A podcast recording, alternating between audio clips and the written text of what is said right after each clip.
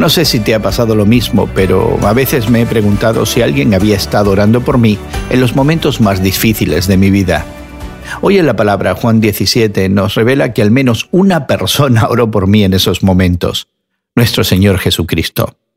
Sabemos que Jesús oró la noche de su arresto. Mateo, Marcos y Lucas describen cómo Jesús pidió que, de ser posible, se le evitara la copa del sufrimiento.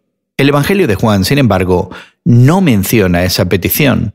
Juan nos revela que Jesús no solo oró por sí mismo, sino también por aquellos que creerían en él. Jesús pidió al Padre que lo glorificara, no por su propio beneficio, sino para dar a conocer al Padre. Quien conoce al Padre por medio de Jesucristo posee la vida eterna.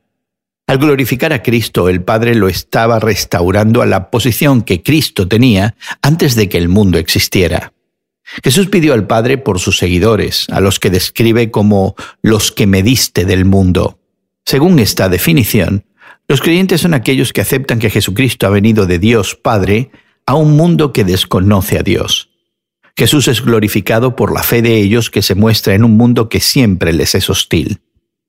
Como ves, Jesús oró por ti. Deja que el mensaje de esta oración penetre profundamente en tu corazón y compártelo con alguien que no sabe que Cristo está orando también por ellos.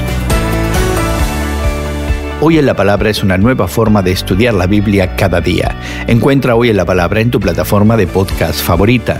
Más información en hoyenlapalabra.org.